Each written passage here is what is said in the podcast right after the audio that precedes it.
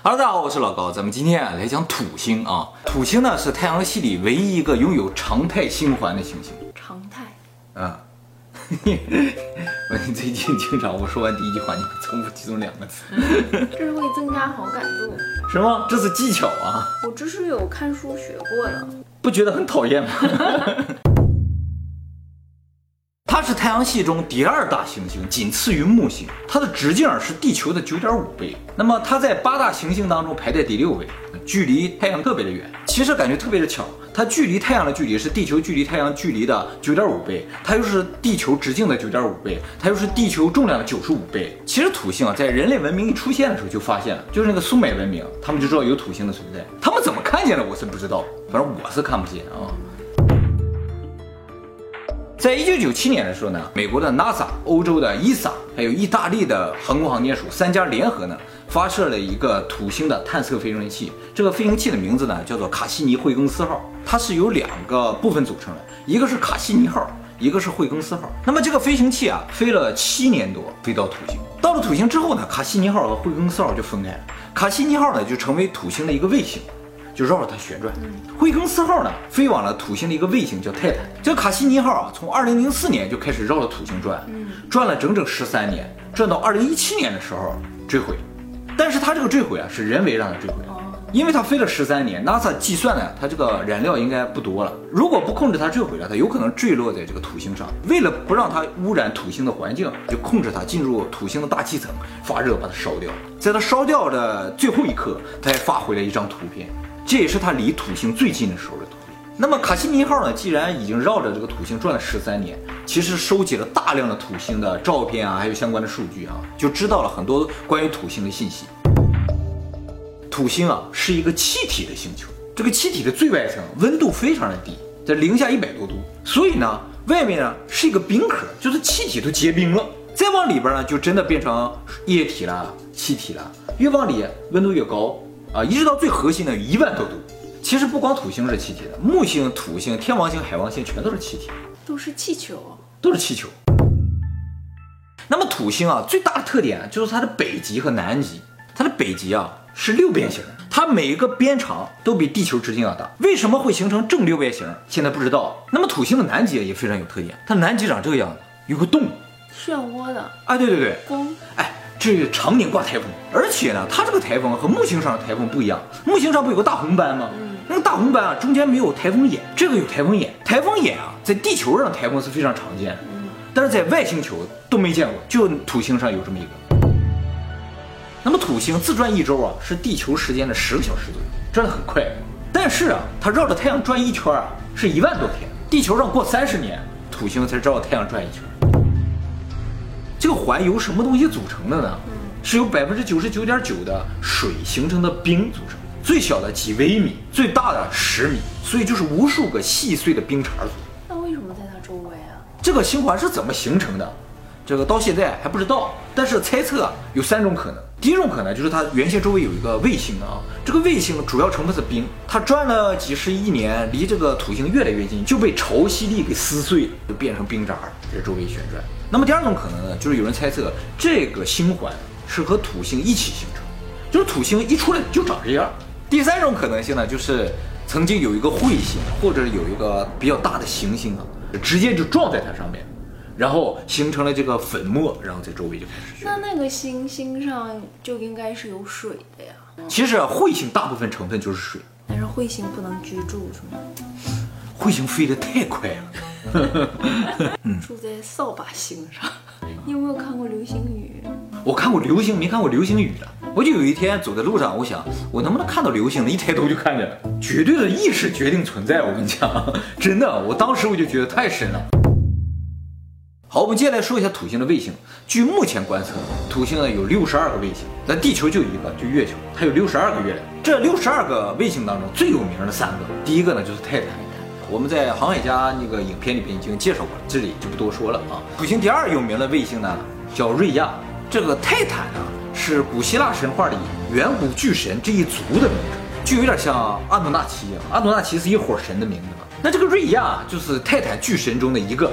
这个瑞亚啊也特别的奇怪。二零一零年的时候，NASA 宣布说他们发现这个瑞亚的大气成分大部分是氧气和二氧化碳，不跟地球差不多？这也是人类第一次发现主要成分是氧气的这样的星球，也就证明了氧气、二氧化碳这种组成在宇宙中可能是非常普遍的存在，地球并不特殊。那土星的第三个有名的卫星呢，叫做恩塞勒达斯，也是希腊神话里远古巨神的一个，但是它不是泰坦族的，它是叫鬼甘特斯巨人族。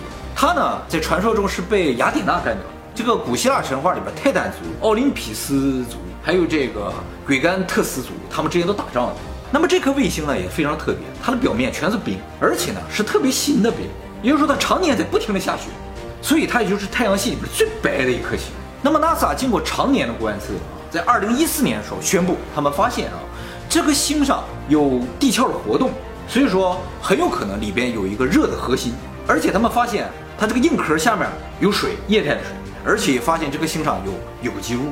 天文学家在地外找这个地外生命的时候啊，有三个条件，他们认为必须具备这三个条件才能有生命。一个呢就是有热源，第二个呢就是要有液态水，第三个就是有有机物。这个星全都具备，这也可能也是我们目前发现的第一个就全都具备。所以我估计不久的将来啊，NASA 可能就要派一些飞行器啊到这上去看看，是不是真的有生命的存在啊。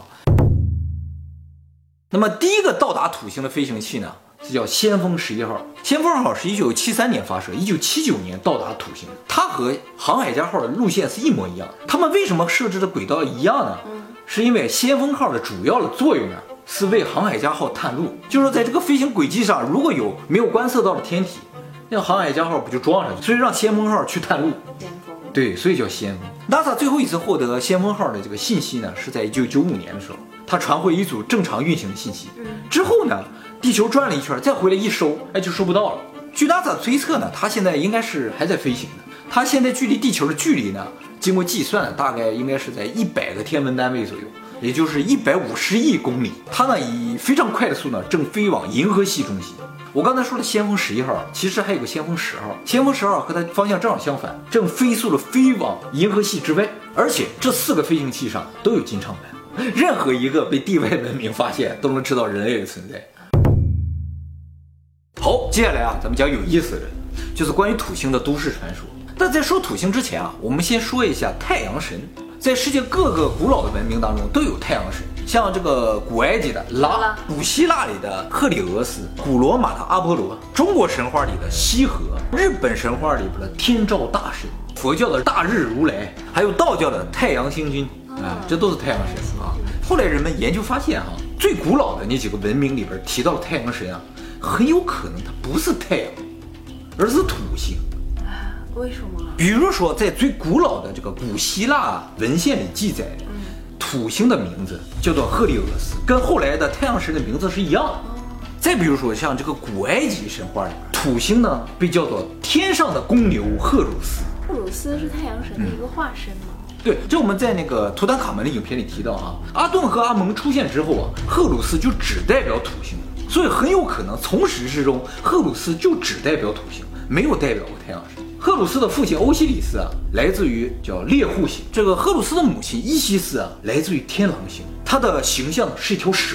我们以前讲过，天狼星的人是人鱼嘛，是吧？在古埃及的记载里边。这个赫鲁斯的母亲就是一条眼镜蛇一样，而这个伊西斯呢，又被称作土星母亲。土星母亲生出来的，那肯定就是土星，所以赫鲁斯就是土星代表。赫鲁斯之眼就是土星之眼，没错。然后我们再来看一下这个苏美文明，它这个雕刻的图画上面有画过太阳，但是这个太阳非常特别，这个太阳外边有个六角星，表面看上去像太阳的光芒，但其实很有可能代表的就是土星上面的六边形。据此呢，人们就推测啊。在最古老的这几个文明里面，一开始崇拜的并不是太阳，而是土星。他们能看到吗？哎，这就是最奇怪的地方。他们为什么会崇拜一个看不见的星，而天上挂着这么大的太阳，他不崇拜？那个时候，难道土星是可以看到的？其实这种可能性是有的。就说土星以前有没有可能是发光的？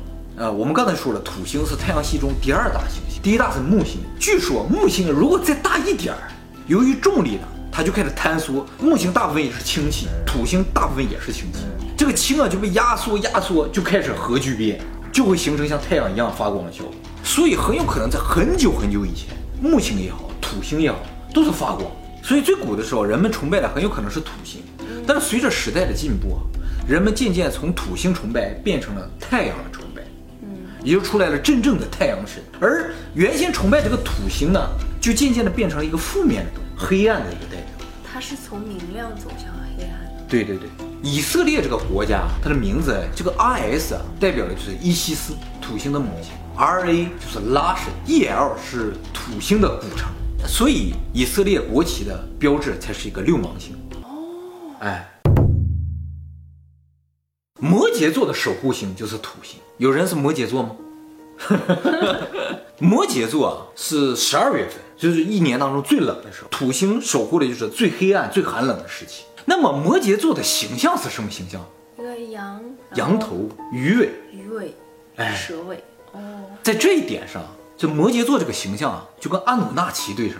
嗯，我们以前讲过，阿努纳奇也好，还有中国那伙神也好，都是牛角鱼神，很有可能这个阿努纳奇也好，还有中国那些古神啊，就来自于土星。但是呢，他们本身并不是土星人。赫鲁斯嘛，他就是猎户座和天狼星座结合的产物。嗯，也就是说，阿努纳奇这伙人很有可能就是星际的混血。然后这伙人就最早占领了土星，后来呢又来到了地球，发现地球上有一些生命体，但是这些生命呢没有智慧，于是他们就把他们基因当中智慧的部分呢移植到了当时地球上灵长类的身上，就形成了我们现在的人类。不就是一个蛇吗？骗他吃果子。啊，对对对，这圣经的记载是一样的，是吧？这个蛇其实就是阿努纳奇，而地球上的所有动物都是另一伙外星人造的。是没有智慧的，在这个地球上生存。结果阿努纳奇看这儿看园子啊，干活的。阿努纳奇的土星上一看，哎，这地儿挺好啊，是不是？而且还有金条。于是他们就来到了地球，然后改造了一部分基因，然后让他们造出了人类帮他挖金子。后来呢，就是造了人类的这些神，一看说，哇，你随便到我们这个园子里边改造还挖东西，这怎么能行？两伙神就打起来了。阿努纳奇这伙人可能就是泰坦巨神。而这个奥林匹斯神就是创造人的这伙人。那按照古希腊神话，泰坦战败嘛，奥林匹斯战胜了嘛，所以就是阿努纳奇战败了，他们就撤了。然后这个奥林匹斯神战胜了，他们就开始继续统治地球了，然后开始感化人类，因为人类里边的基因并不是，哦，这是原先创造他那伙神的基因，而是这个阿努纳奇那伙一度神都不想要这些东西了，因为被他污染了。所以一个大洪水给它冲过了，这也就是人类对于土星的崇拜转向太阳神的崇拜的这么一个转变。其实这个转变，很明显的在我们的一个日常生活中能见到的例子，就是星期的变化。在苏美文明的时候，一周的开始是周六，周六就是土星的名，那个时候是土星统治的时代。但后来到这个犹太人的时候，他们。就把周六改成安息日，让一周的开始变成周日了，就正式进入了太阳统治阶段。如果从太阳开始一周的话，那一周的结束呢就是周六，也就是一周最黑暗的时候。那么你现在问大部分人，你说一周的开始是哪一天？那些人都会说是周一。嗯，就说明啊，这个时代还在进步，就是从太阳崇拜要渐渐变成对月亮的崇拜。是谁给他排列的顺序啊？不知道啊。这是最早这个苏美文明就这么定的。那月亮之后就是火星了。月亮之后就是火星，就进入火星时代了。可是现在周六不是最黑暗啊，大家都是最喜欢周六了，因为礼拜天周围紧张嘛，又要上班了。对，所以说现在一周的开始是周一，而最黑暗的变成周日。六角星的东西，我们以前视频提到过很多次。光明会啊，没错，这个共济会。美元后面那个金字塔上面，如果画个六芒星的话，它正好五个尖指向了就是 Mesa，而这个六芒星中间正好有一个六边形，就跟土星的那个北极对上。而上面这个三角里边有一只眼睛，赫鲁斯之眼，就和土星的南极对上。光明会的这个标志啊，就是根据土星而设计的，所以才说光明会也好，共济会也好，代表的是黑暗。这题挺复杂的，听明白了吗？听明白了，真听明白了。那我考考你啊。赫鲁斯他爸是谁？牛。他妈是谁？蛇。赫鲁斯是什么神？土神。嗯，人是谁创造的？人是人他妈造的。